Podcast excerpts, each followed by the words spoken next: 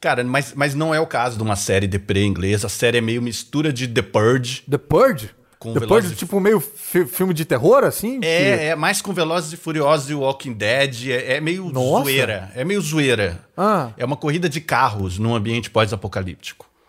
E o protagonista é o Billy Zane, Gente! Billy Zane? É. Billy Zane, o fantasma. o fantasma. O vilãozinho de Titanic. Isso, Porra, ele é, olha ele aí, é cara. o protagonista da parada, assim.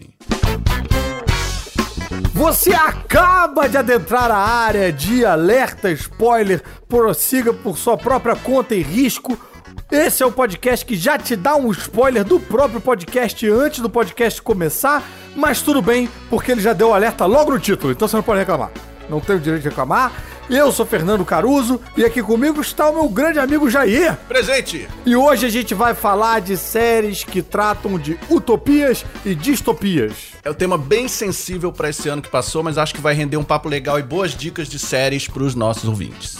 É isso aí, eu também tô otimista. Aliás, no geral, eu acho que eu me considero uma pessoa razoavelmente otimista. Ao contrário do meu amigo Jair, pelo que eu conheço, porque o Jair é meio, é meio pessimista, né, Jair? Fala a verdade. Eu sou bem cético e talvez bastante realista, e na dura e fria realidade que vivemos, isso talvez possa ser visto como pessimismo. Sei, você acha então que o copo tá sempre meio vazio? Não, eu até acho que tá meio cheio, mas cheio do quê? Que água é essa? Por que querem que eu beba essa água? Entendeu? Sim, tá certo. Até aí eu acho que eu entendo, eu concordo. Acho que todo carioca também, né? Depois que a gente passou por toda a crise de osmina na água, acho que não custa nada dar um- uma cheirada na água, talvez até medir o pH dela, em homenagem ao nosso grande amigo Rafael Studart, lá do Três Elementos, e como ele sempre faz, enfim, eu acho que é bom ter cautela. É, tipo, privatizar essa água, quem tá ganhando com isso? E esse copo, demora quanto Exatamente. tempo pra se decompor na natureza? É isso aí. Mas aí, e o lúdico, Jair? Onde é que fica? Cadê aquele tempo pra cheirar o aroma das flores, apreciar a vida? Como é que é isso? Com hora marcada, 50 minutos de lúdico por dia. então você tá no fundo dizendo que seria o que os memes classificam como o sad boy, a versão atual do famoso emo, é isso? Não, isso seria um reducionismo, tipo eu dizer que você é um jovem místico, pra usar um termo atual também, que acredita na lei do retorno, em karma, no equilíbrio do universo. E o cara continua, meu, ô louco, olha lá. Beleza, a gente já dispersou completamente do tema, mas o fato é que a gente tá aqui para falar de séries que preveem um futuro agradável e séries que preveem um futuro desagradável. No fim das contas é isso. Exatamente, parecia que a gente ia debater um assunto importante, mas na verdade a gente vai falar de sériezinha, né? Peraí, cara, sériezinha não. A gente, pô, sou obrigado a defender as séries aqui porque foram fundamentais no ano que passou, esse 2020 aí, foram a nossa principal companhia. Aliás, se tem um ano que a importância da arte ficou clara, foi esse. Eu não tô falando só de live, não. Tô falando de audiovisual mais elaborado mesmo. Filmes, séries, shows, teatro filmado, jogos, tudo isso. É, é, um dia pode até ser interessante analisar o impacto do ano nas temporadas específicas das séries desse ano, né? Porque teve série que parou. Sim. Série que teve muito tempo a mais pra ser melhor escrita por causa da pausa das filmagens, ou pra ser melhor editada e pós-produzida enquanto sets estavam fechados. É. E sem falar do impacto criativo mais direto nos roteiros mesmo, né?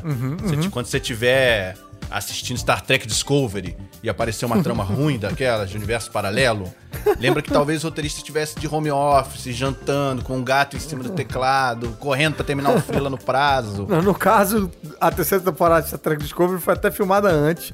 E foi justamente uma dessas que pôde ser melhor editada. Então, eles estão sem essa desculpa. Mas, cara, tem um ponto curioso aí que você, eu achei curioso você trazer logo Star Trek Discovery, que é, eu tô assistindo agora. E apesar de saber que ela foi filmada e escrita antes da pandemia, cara, tem uns troços que bateram diferente pra mim agora, especialmente assistindo ela em 2021. Mas a gente a gente vai, vai ter esse momento de Legal. falar dela, não vou gastar agora, quero deixar você preso. Meio João Kleber mesmo, tipo, ligado, tipo, meu Deus, o que, que ele vai falar de Star Trek Discovery se é que alguém alguma vez, alguma vez na vida já disse isso com esse tipo de empolgação.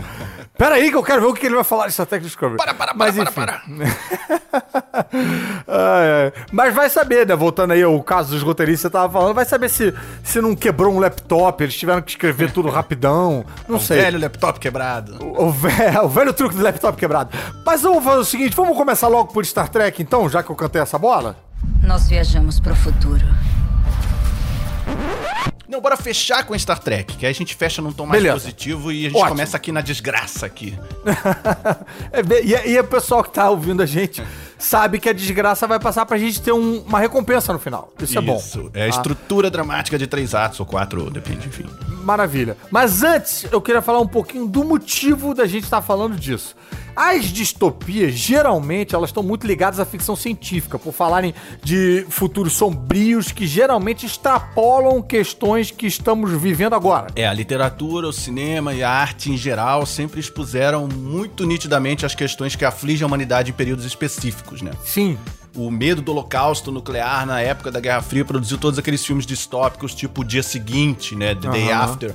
Ou até Mad Max, né? Aham, o medo da radiação, da energia nuclear gerou Godzilla, gerou aqueles Godzilla. filmes de insetos gigantes que passavam nos anos 80. E da mesma forma também a superpopulação, a, a poluição e a destruição dos recursos naturais levaram a filmes que debatiam esses assuntos também, como é, no mundo de 2020, que mostra escavadeiras carregando multidões de pessoas, ou até Planeta dos Macacos, que também fala de guerra nuclear e pandemias. Pois é, as utopias mesmo eram poucas, né? Você tinha no máximo um 2001, uma Odisseia no Espaço, que previa um futuro bem otimista ali de exploração espacial, do homem viajando pelo cosmos. É uma utopia esquisita aquela também, Ah, né? tem perrengue com as máquinas, mas que impressora não quebra, né? Tudo, tudo- Isso aí vai, vai acompanhar a gente pra sempre.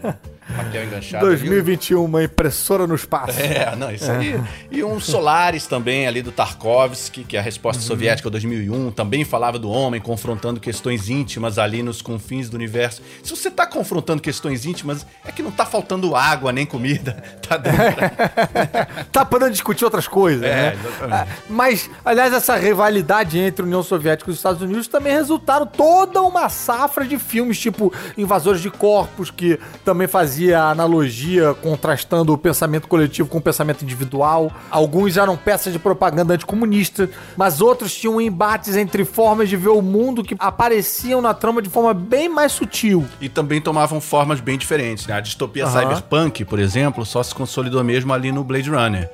É um futuro superpovoado, com poluição, Aham. criminalidade, grandes corporações substituindo os governos.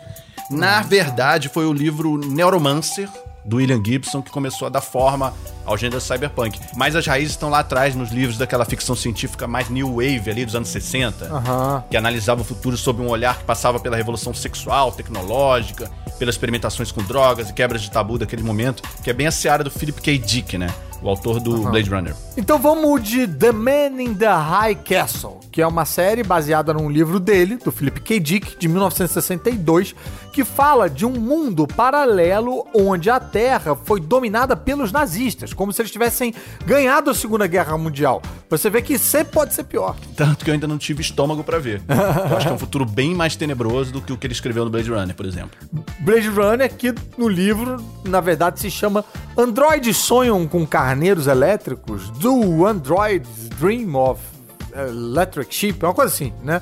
Que é um título que talvez não tivesse dado tão certo no cinema. Não que Blade Runner também tenha dado muito certo. Blade Runner foi mal no cinema, né? E, e esse título também acho que tem ninguém correndo com a faca em Blade Runner. É, o cara, usaram esse título que, ele- que eles quiseram. Mas é mais maneiro. Há de se convir que é, é mais maneiro. É. Mas Man in the High Castle significa numa tradução livre O Homem do Castelo Alto. A série é produzida pelo Ridley Scott, diretor do Blade Runner, por isso que a gente tá também indo e vindo aí, né, no- no- nas referências. É escrita pelo Philip K. Dick, produzida pelo diretor de Blade Runner. E o piloto foi adaptado pelo Frank Spotnitz, que fez tipo uns 200 episódios de Arquivo X. E eu só sei isso porque o Jair escreveu essa fala aqui no roteiro pra mim, que ele, ele provavelmente contabilizou a quantidade de episódios que... Quantos arquivos X podem entrar, né? Sempre no- no- no- nos episódios do Alert Spoiler. Cara, essa série tá eternamente na minha lista, porque o Philip K. Dick Sim. é um dos grandes ali, né? Um dos grandes autores de ficção científica, então é uma obra inspirada Quem fala pra caramba dele. dessa série também é o Kevin Smith no podcast dele. É, porque maneiro. se eu não me engano, ele tem o Jair dele lá, é o Bernard, alguma coisa. Mark Bernard. Cara, Mark Bernard, isso. Ele, ele, cara, eu acho que ele escreve The Man in, High, in the High Castle. Ah, Quase maneiro, certeza. que maneiro. E aí eles ficam trocando essa bola e tal. Cara, essa Bem tá bacana. eternamente na minha lista. Assim que os nazistas do mundo real saírem de cena, eu vou assistir lá no Amazon Prime. E aí já engato em Handmaid's Tale, que eu parei no segundo É. ano, lá na Globoplay também. Que é outra distopia tenebrosa, com aquele temperinho bacana de conservadorismo religioso pra fechar com chave de ouro. E sabe o que eu tô achando? Que até The Walking Dead já tá se ligando que o clima tá pesado demais pra isso. Eles acabaram de lançar uma série nova, a terceira série deles, que se chama Um Novo Universo, ou no original, The World Beyond. When I was just a little kid, I just jumped to living for the future. que era um dos títulos de uma das fases dos quadrinhos. É sobre a nova geração de crianças que nasceram já no mundo tomado pelos zumbis. É quase como se os roteiristas estivessem cansados e falando: quer saber? Bora pular isso aqui e ver como é que esse mundo vai ressurgir? Que é uma pergunta que a gente acaba se fazendo assistindo The Walking Dead ou lendo The Walking Dead. Nos quadrinhos eles abordam bem esse aspecto aí de como reerguer a sociedade. Poderiam ter traduzido como Walking Dead, o novo normal. Acordar de manhã, lavar a louça, descer o lixo, tirar os zumbis do jardim. É, isso aí. Aquela, aquela emoção de fugir dos zumbis, cortar a cabeça, escolher arma, um veículo, tudo isso já ficou meio demodê. Agora o lance é mais prático, tipo, como incluir os zumbis na sua agenda de afazeres domésticos. Mantenha a forma matando zumbis, inserindo zumbis na área de trabalho, essas coisas, né? Em vez de zumba, a pessoa faz zumbi. E agora você ganhou o direito, tamanha a ruindade desse momento, de parar esse podcast e assistir o Walking Dead original lá no Globoplay, que tá lá inteirinho. E aí depois você volta aqui pra ouvir o nosso quadro Da Onde é Isso? Muito bem, chegou a hora de a gente fazer um dos quadros mais esperados de toda a podosfera, que é o Da Onde é Isso, como é que funciona. A nossa incrível produção do Alerta Spoiler separou um áudio de uma série famosa, ou de um filme, não sei, de uma série, provavelmente de uma série, é, mas sem estar no seu som original, vai estar dublado numa outra numa outra língua e a gente tem que adivinhar que série é essa, porque ela vai estar numa língua que a gente não domina. Então vamos ver qual vai ser a série de hoje. Nossa produção já falou que tá muito fácil.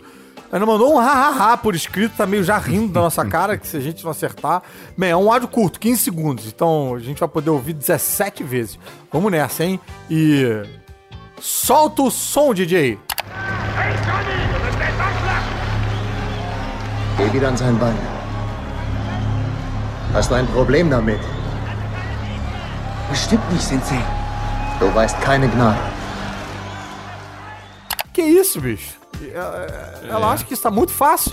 Rapaz, eu, sou- eu, eu, não, eu não sei que língua é essa, a impressão foi que era alemão. É aquela coisa da língua que sempre engana a gente, cara. Parece Sempre. que é The Man the High Castle, a gente vai descobrir que é Chaves, sabe?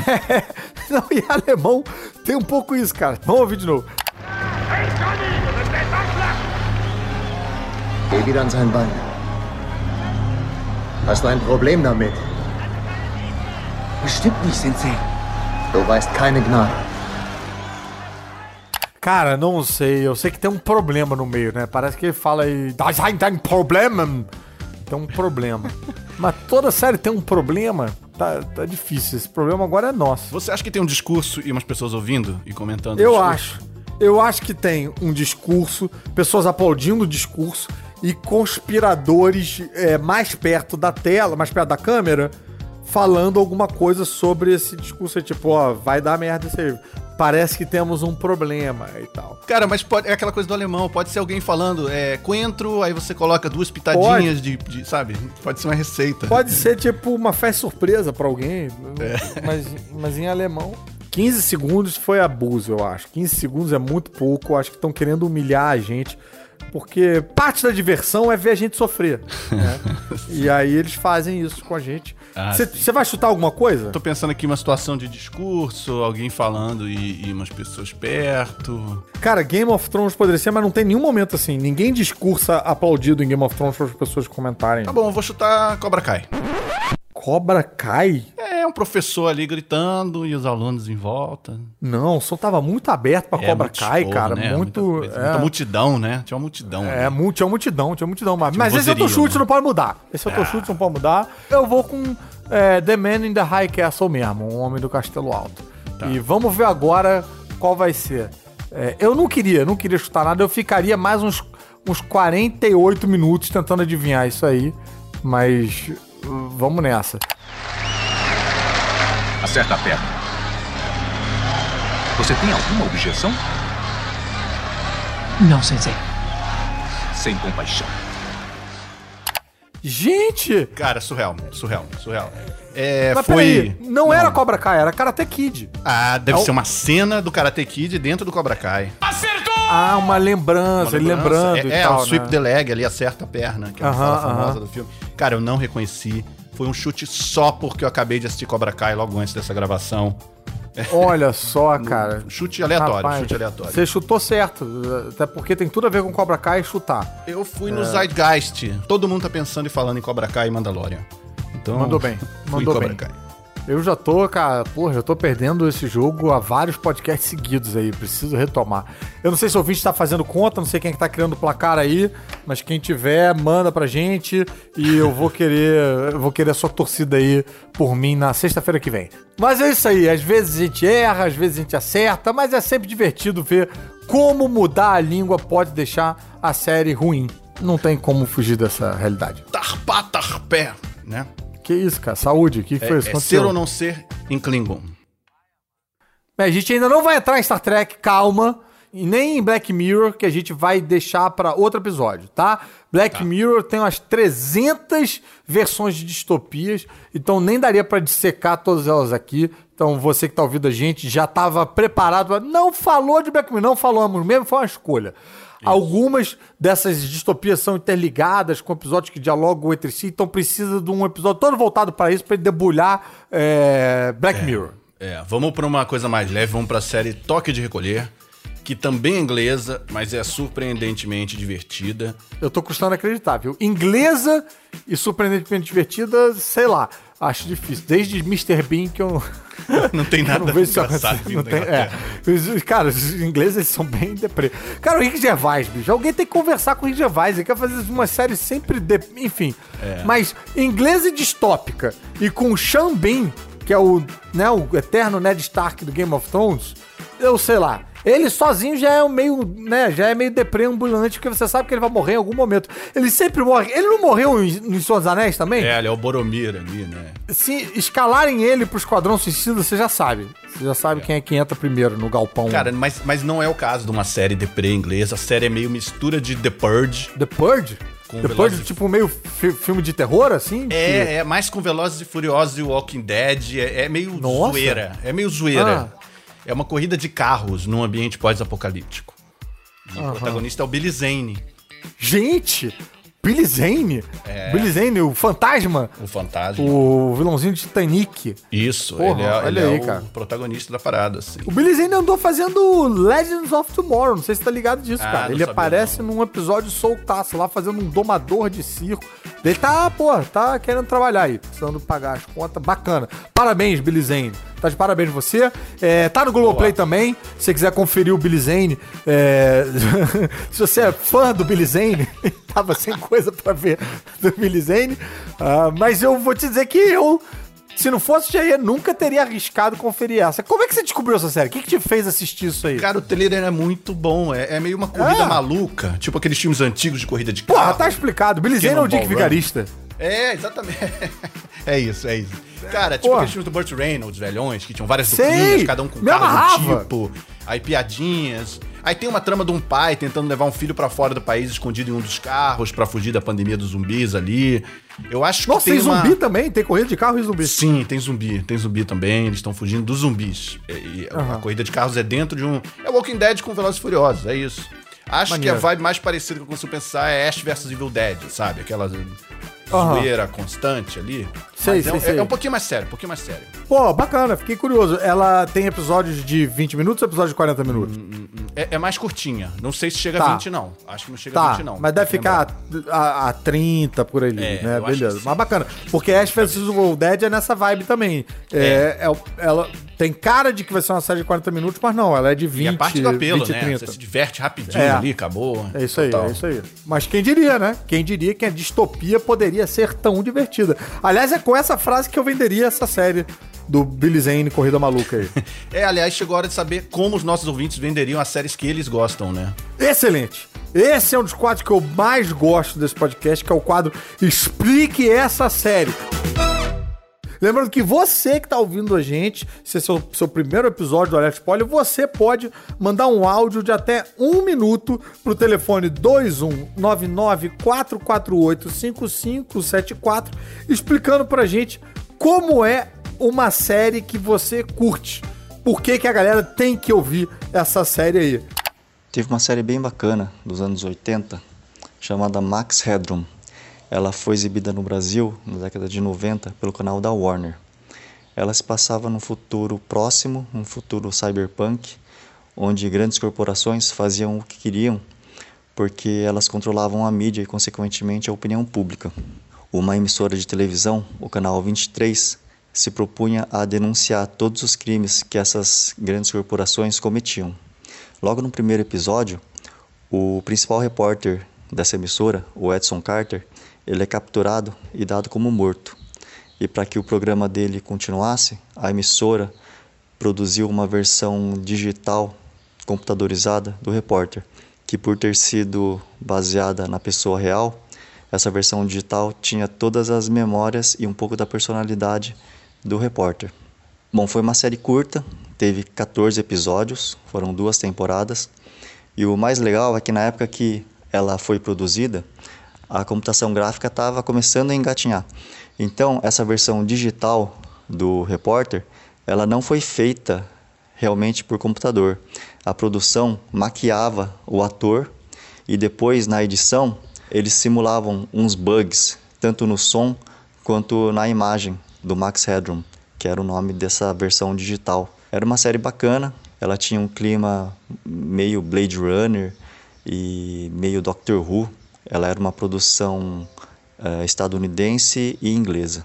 Dos atores da série, eu acho que a que mais despontou depois foi a Amanda Pace, uma atriz inglesa, que depois ela fez a cientista, que era amiga do Barry Allen na primeira série do Flash.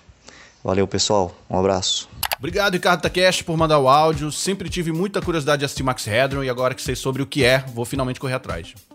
Eu também só vi umas imagens soltas do Max Headroom, aquela, aquela cabeça com óculos escuros, naquela edição frenética, aquela vibe de vinheta do, do- da MTV. Não fazia ideia sobre o que que era. É, ele virou meio que um ícone Vaporwave, né? Junto com o Bart Simpson. Parece falar um pouco das mesmas questões que os filmes do Robocop falam. Vivo ou morto, você vem comigo. E você que tá ouvindo a gente, faça como o Ricardo e ajude o nosso podcast com as suas ideias. Manda um áudio pro nosso WhatsApp no 21994485574 e convence a gente que a série que você gosta é boa, que a gente fala sobre ela. Então bora logo para as utopias. Bora, porque série distópica não falta, não tem como falar de É, exatamente. Inclusive, a gente mesmo tem um projeto de uma, né? É verdade. É sobre censura e sobre comédia. Uma temporada inteira já escaletada, um roteiro de piloto escrito, o universo todo redondinho. Só falta um canal querer. Se tiver alguém do Blue Globoplay ouvindo a gente aí, me liga. E volta e meio algum canal se interessa, já bateu na trave várias Uhum. vezes, já foi bem editais. Uma hora sai, ligue já! É, e quando sair, você ouvinte do Alerta Spoiler vai, vai, vai ter sabido antes. Você já vai ter tomado esse spoiler antes. Quando alguém vai falar, ih, tá sabendo dessa série nova? Eu já sabia, eu ouço Alerta Spoiler. Muito bom. Enquanto isso, a gente vai assistindo outras, né? Que, que existam, né? Porque essa não existe. Então, Uhum. Sim. é tipo Years and Years. Years É, and é Years. uma série Years and Years eu vi, hein? Eu vi e, cara, é meio deprê. É meio deprê, não? é. É, a, a família... É, é, sobre uma família na Inglaterra num futuro próximo. Uma família bem comum, assim. Podia ser qualquer família. É, eu não acho totalmente deprê. Eu- é, a série tenta extrapolar como serão os próximos anos, né? Um futuro próximo, Aham. próximo mesmo. Isso é legal, começa, tipo, esse ano. E ela vai seguindo essa família ano a ano, mostrando os potenciais problemas que a sociedade vai encarar, né? Criptomoedas voláteis, terceirizações, governos fascistas, perdas de liberdades individuais, xenofobia, vigilância tecnológica do Estado, das corporações. Bom, então, teu parâmetro baixou pra caramba, né? Tendo água e não tendo zumbi, já virou utopia. É, não, tô percebendo agora que baixou um pouco sim, mas é que é muito interessante. Tem um fator que eu acho que, que corrobora com o que você tá falando também, de tirar de distopia e ir pra utopia. É, dando aqui um leve spoiler pro ouvinte mais sensível, já tô avisando, se você não quiser, pula essa parte, mas essa é uma das séries em que tudo parece perdido, mas a gente tem um, um silver lining no final É, aí. A gente é. tem uma, né, uma. Um, um- um- algo que enche de esperança. No final eu tava feliz. No final É. eu fiquei satisfeito. É uma série que oferece algumas saídas, né? Os personagens Aham. são ativos politicamente, se Isso. organizam, eles reagem. Não tem aquela inevitabilidade de um Black Mirror, né? Onde É parece que tá todo é mundo aí. destinado a sofrer pra sempre. Tem um fiozinho de esperança, né? Como você diz. É isso aí. É uma minissérie da HBO com a Emma Thompson fazendo uma política de extrema direita que chega ao poder e arregaça o país todo. É. Começa naquele esquema de, ah, eu acho engraçado as coisas que ela fala, ah, ela fala umas verdades que ninguém tem coragem de falar, e aí, rapaz, quando você vê qual é o plano de governo dela, meu Deus. É, fala da perda gradual de liberdade, de um bairro que é cercado, e daqui a pouco tem um portão com guarita, daqui a pouco as pessoas não podem Aham. circular. Tem uma, é uma, uma coisa de cotidiano da classe média, né? Uhum, Fala do perigo por trás da espetacularização das políticas, do, da Uhum. deepfake, de fake news. É bem legal. Surpreende toda hora e abrange uma gama de assuntos bem contemporâneos. Transhumanismo, por exemplo, sabe? Que eu Sim, nunca tinha ouvido falar sim. antes de ver a série, assim. É, e, cara, essa série é bom ver logo, porque eu suponho que em cinco anos, algumas dos, do- do- alguns dos debates levantados ali podem ter envelhecido pra um lado ou pro outro, sei lá. Então, acho que ela é realmente muito conectada com as coisas que a gente tá vivendo nesse momento e, e trazendo questionamentos futuros interessantes. É, é bom ver logo, é bom ver logo. Mas a verdade também, cara, é que é muito difícil a gente achar uma série utópica, porque as premissas elas sempre vão pra aquele lado de que por trás de uma utopia existe um segredo terrível, que é o preço real que possibilita a existência da utopia. Ou todo mundo é morto quando faz 30 anos, ou as pessoas estão comendo carne humana sem saber, ou sei lá, você tá preso pelado numa cápsula servindo de fonte de energia pras máquinas. Eu não vou dar spoiler aqui, identificar da onde são esses finais, essas referências que eu acabei de fazer, porque isso estragaria uns três ótimos filmes e eu, um De uma deles vez. com o Keanu Reeves. Mas o, é meio isso, assim, porque ainda mais em série, né? O que sustenta uma trama normalmente é você desvendar o que tá por trás de um mundo perfeito, né? É, Você pode falar mais de. Talvez de futuros utópicos. No cinema, às vezes você consegue. Por exemplo, De Volta ao Futuro tem um futuro utópico e depois troca pra um futuro distópico no mesmo filme. No De Volta É. ao Futuro 2. É. né? Mas mostra que tem um legal, né? Mostra um Sim. legal ali. Sim, sim. É, tem filmes e séries que mostram futuros menos terríveis, né? Aham. Às vezes o próprio steampunk, por exemplo, que é aquele futuro onde a tecnologia progrediu sendo movida a vapor, Uhum, É, é- geralmente é meio felizinho, né? Tipo Capitão Sky, Mundo do Amanhã, É. Wild Wild West, aquele filme ruim do Will É, Smith. o, o- a gente falou num outro episódio sobre Good Place. Good Place não é exatamente é, nessa linha, porque não fala de futuro, linha temporal e tal, mas discute também utopias, né? Como, como ter um- uma sociedade organizada utopicamente, qual a praticidade disso e tal. Tem, tem essa brincadeirinha ali também em The Good Place, que tá no Netflix. Mas qual a conclusão que a gente chega é, em relação a isso, então? Aqui não tem utopia? Porque pra mim, qualquer filme ou série que tem gente junta se abraçando ou se beijando, eu já tô achando utópica no momento que a gente tá vivendo, né? Tipo, olha esse pessoal no Velho Oeste, poxa, podendo andar na rua normalmente, só tem que desviar de umas balas ali de vez em quando.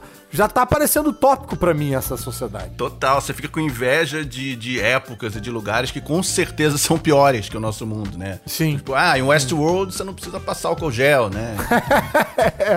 É isso aí. Mas isso tá rolando mesmo, né? Você é, acaba assistindo Cobra Kai e achando estranho que não tem ninguém de máscara. Quase todas as séries elas viraram realidades alternativas melhores do que a nossa realidade real.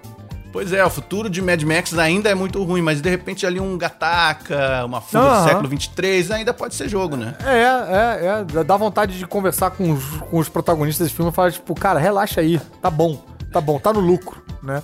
Ou até, por exemplo, um carga pesada que é o nosso Mad Max, né? O carga pesada Fury Road. É uma cilada, Pino. O futurozinho do Robocop também já parece bem menos ruim do que parecia alguns anos atrás. Aliás, eu tenho um lance pra falar aqui sobre Robocop, inclusive. Robocop também tem uma série, pra quem não sabe, né? Aliás, duas séries. Uma série de TV mesmo, da Fox, antigona, e tem uma série de telefilmes canadenses. Você já viu isso, Jair? É bom? Não é bom. Então fica aí de aviso, porque acho que isso também não deixa de ser uma dica útil. Não Aham. assista a série do Robocop. Sim, o alerta spoiler tem a parte de spoiler, mas tem a parte de alerta mesmo, que é pra te alertar de não ver algumas coisas. Mas diga, qual é o ponto que você possivelmente ainda pode ter sobre Robocop? Esse filme tem uma coisa muito curiosa. Ele mostra um futuro próximo, pensado ali nos anos 80, que nunca aconteceu. Seria uma realidade alternativa mesmo, uma espécie de supercapitalismo que eles visualizaram, que poderia ocorrer se a era Reagan e os Estados Unidos continuassem se desenvolvendo daquela forma. Por isso eu falei que tinha a ver com o Max Hedron, né? Lá que o Sim. Ricardo mandou. Que é um tipo uns anos 80 turbinado, né? Se não existisse a globalização, se a Guerra Fria continuasse, se aquele otimismo, aquele materialismo insano dos Estados Unidos dos anos 80 continuasse crescendo, o que aconteceria? Uma imensa área residencial foi destruída rapidamente quando um canhão a laser a serviço da defesa estratégica Exatamente. Eles extrapolam a realidade que viviam e tentam pensar como poderiam ser o futuro daquele momento. E é um futuro bem diferente do que existe agora. O Robocop cria uma distopia que mostra a cidade de Detroit totalmente largada, prestes a ser substituída pela Delta City, que é uma cidade inteira feita por encomenda por uma corporação, né? Que é a OCP no filme. É. Então a polícia tá em greve, o estado tá em um caos completo, o Robocop surge como um policial da rede privada imposto ao departamento de polícia. Cara, tem várias coisas interessantes acontecendo ali, muita coisa sendo debatida. É, curioso que a gente não prestava atenção nisso quando a gente assistia Robocop quando a gente era criança, que a gente só queria ver, tipo, né, o policial robô dando tiro. É. E tem um- realmente umas coisas, tem uns debates interessantes. O filme é do Paul Verhoeven, que é um diretor europeu, então existia um olhar estrangeiro ali para aquela sociedade estadunidense, né? Ele é bem satírico, bem crítico e, e eu só fui perceber isso revendo o filme mais velho. É, ele funciona em várias camadas, né, cara? Eu tô falando isso pra puxar o papo sobre essa estética que eu acho que ainda não apareceu muito no cinema ou nas séries, que é o Vaporwave, né? Que eu falei ali antes, que é um estilo que tá muito nos memes e na internet há mais de 10 anos e que eu ainda não vi traduzido em nada audiovisual assim mais formalmente. Que é aquele estilo cheio de elementos dos anos 80 e 90, tipo janelinha do Windows antigo, luzes, luzes roxas, música meio de elevador, jazz, referências a videocassete, Walkman, carros da época e Palmeiras. É isso que você tá chamando de Vaporwave? É um ótimo resumo do Vaporwave. É sempre uma colagem disso tudo, assim. É, eu, eu acho que ele até tá muito presente em algumas publicidades, na identidade visual de muita coisa, né? MTV mesmo, brincou muito com isso. Aham. Mas acho que no mundo das séries a gente vê no máximo uma coisa mais plock, uma nostalgia oitentista, Aham, que, que aham. gera justamente séries como Cobra Kai ou até o Mandalorian mesmo, que não à toa é a primeira série Star Wars desde que o primeiro filme estreou há 50 anos. Teve um timing aí, na minha opinião, sabe? Entendi. Pra essas duas séries. Então você acha que o Vaporwave mesmo é, não foi pro mainstream? O Vaporwave ficou ali nos memes, na internet, inclusive foi até cooptado por uns movimentos conservadores que não entenderam o aspecto satírico, a ironia que existe ali, mas ficou tudo só online mesmo. É por aí, é só uma curiosidade, já que a gente tá falando de utopia. Porque eu acho impressionante como essas imagens ou esses sons do Vaporwave evocam uma sensação de nostalgia perdida. São lugares por onde a gente passou Lembranças daquilo que a gente ainda não viveu. É, traduzido, melhor tradução possível. Ou, ou que a gente não. É, exatamente, não viveu. São, viveu em propagandas. Nas Aham. publicidades dos anos 80, nas capas de jogos, dos Atares, propaganda de refrigerante, sei lá. Então tem uma Ah. gama enorme de artistas produzindo uma quantidade enorme de vídeos e músicas dentro dessa estética, mas eu acho curioso isso não escoar pro cinema, sabe? Não ter essa apropriação, porque eu Hum. acho que o resultado disso é no máximo a existência de um Blade Runner 2049, um videogame ali, um jogo, um Cyberpunk 2077. Mas no momento, quando tem tanta gente falando que gostaria de viver em outro mundo, ou que tá com saudades até de um passado que não foi necessariamente tão bom assim, ou que nem existiu, Aham, eu aham. acho curioso que isso não tenha transbordado pro Netflix, pra um trilhão de filmes, sabe? Pra, pra uma série.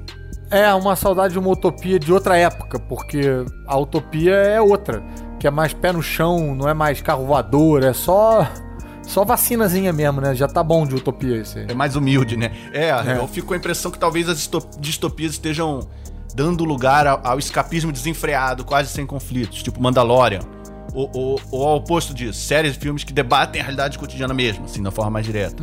Mas é só uma percepção. Eu posso estar totalmente enganado, pode ser uma série baseada no contágio amanhã e, e todo mundo adorar ver uma série sobre pandemia. Algum motivo pra ter 30 séries de Star Wars e 20 da Marvel esse ano? Tem, né? Aliás, hoje estreia WandaVision na Disney Plus pra quem tiver interessado. Parece ter um pouco essa brincadeira com realidade paralela, passado e futuro, passados e futuros diversos, Eu não sei bem porque eu, eu, eu evitei ver trailer, teaser e tal. É, mas tem, tem uma linguagem ali que acho que tem a ver com isso que a gente tá falando. Mas aí a gente chegou no Star Trek, né? Que, que, que sempre foi uma série que mostra uma utopia de fato. Como a gente até já falou aqui no podcast, é uma série criada nos anos 60, então existe uma ideologia bem hippie por trás. O Gene Roddenberry, criador da série, visualizou esse futuro sem dinheiro, onde o aprimoramento pessoal e a busca por conhecimento são o grande foco da humanidade. Isso desde a série antigona lá com o Capitão Kirk, que abordava ainda de forma um pouco sutil temas bem delicados para aquele momento. Tinha um personagem russo na nave, né? Que pra época era, tipo, falar muito sobre uh, a aceitação e tal e tal. O, o, o Chekhov. Mas tinha a atriz negra, a, a Michelle Nichols. é, que inclusive inspirou a Whoopi Goldberg a ser atriz quando viu. É, Cara, tem uma. ela- tem, essa, tem essa entrevista da Whoopi Goldberg que ela fala que ela foi correndo pra mãe dela fala: Mamãe, mamãe, tem uma mulher negra na televisão no espaço. E aí isso deu a sensação de que ela poderia fazer o que ela quisesse também e tal, né? Maneiro. E uma série de debates éticos e morais que estavam mais nos livros de ficção científica e menos no cinema. Que era mais aventu- o cinema era mais aventuresco mesmo. Antes disso era tudo mais Buck Rogers, Flash Gordon, raiozinho e aventuras de capa espada no espaço. Star Trek mudou isso. Eu acho que o auge dessa tentativa veio na série da nova geração, que tinha o Capitão Picard ali, o Patrick Stewart, aquele ator careca, que quase teve que fazer a série de peruca, inclusive. Não deixa de ser mais um paradigma rompido pro Star Trek. Os carecas ganharam lugar de fala. E que fala, né? Que com aquela voz de Patrick Stewart, pô, Make it so. Make it so. Make it so. Make it so. Make it so. Make it so. Make it so. É, aí ao longo dessas sete temporadas, acho que tudo isso que a gente falou que tinha na série original aconteceu de forma ainda mais intensa ao longo dos anos 80 e 90 ali, né? Que foi quando a, a série rolou. A série era totalmente pró-científica, claramente alinhada ali com os preceitos do Carl Sagan, que tinha como missão justamente levar a ciência ao povo, né? A, a nós leigos de forma digerível. E Star Trek, ou Jornada nas Estrelas, só pra quem estiver perdido, é a série do Spock, não é a do Yoda. Ah, eu já falei aqui que eu conheci Star Trek pelos filmes novos, né? E, e aí depois eu fui ver o Star Trek Discovery que tá no Netflix e eu tô me amarrando, tô gostando muito. Eu vejo lá muito essa preocupação em levar uma mensagem de tolerância, de respeito ao método científico, de diplomacia, de diálogo, e acho que isso aparece de uma forma bem mais presente do que em outros lugares. Isso é bem interessante mesmo. É, tem cenas assim que deixam isso bem claro, assim. É, é tipo o Capitão Pike falando que gosta de ter mesas ali na sala dele para poder receber cientistas para conversar e chegar a soluções. Ou uma cena muito maneira que teve na terceira temporada agora, onde uma personagem que é habitada por várias consciências pede para ser chamada pelo pronome plural, nós ou vocês. E a resposta da pessoa que ouve é tudo bem. Não tem É. uma resistência, não tem um diálogo forçado sobre isso, é uma aceitação instantânea. Não é muito bonito, realmente isso. É, em Star Trek, todo mundo sabe que a Terra não é plana, que ninguém é anti, ninguém é anti-vacina, anti-máscara. é, até porque, se eles tirarem a máscara, eles morrem no espaço, né? Sufocados todo mundo. Mas eu acho curioso é que é uma utopia muito militarizada, né? É, é, que, que era uma coisa que o, o criador combatia no início, mas a ideia da Federação dos Planetas Unidos, né, acabou passando um pouco por isso, que é aquela premissa dos marinheiros Tem investigando muito terras de você respeitar a hierarquia, É. o chain of command, tem muitos desses negócios aí, né? Tem muito isso, tem muito isso. E pra mim é engraçado, porque eu comecei a ver Star Trek pelos filmes velhos. Então o elenco já era todo de senhores meio gordinhos, de bigode, com uniformes que não cabem direito. E isso me trouxe mais verossimilhança, sabe? Porque eu acredito mais no William Shatner ali, no Capitão Kirk com 50 anos, do que no Luke, correndo de lá pra cá sem saber nada. Pareciam pessoas reais, né? Adultos que sabiam o que estavam fazendo. Até hoje, quando eu vejo os filmes novos, eu acho todo mundo meio jovem. É, exatamente, exatamente. É como se o É. atual não fosse a história real, sabe? O- Sei, sei, caras sei. lá. É, até hoje eu não vi os filmes originais. Tem aquele papo de que os ímpares são ruins e os pares são bons, não é isso?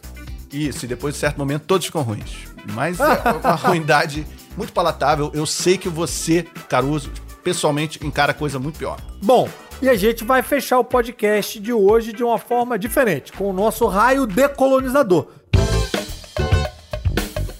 Às vezes ele aparece lá no meio e tal, dessa vez ele vai aparecer aqui no final. E a gente vai falar de um programa chamado Sangue Latino. É um programa de entrevistas conduzidas pelo Eric Nepomucemo, autor, jornalista, tradutor. O programa existe desde 2010 e nele o Eric já conversou com o Ricardo Darim, com o Eduardo Galeano, com o Yamandu, o Eduardo Coutinho, o Liniers. Liniers é o, o cartunista, né? O quadrinista autor do Macanudo.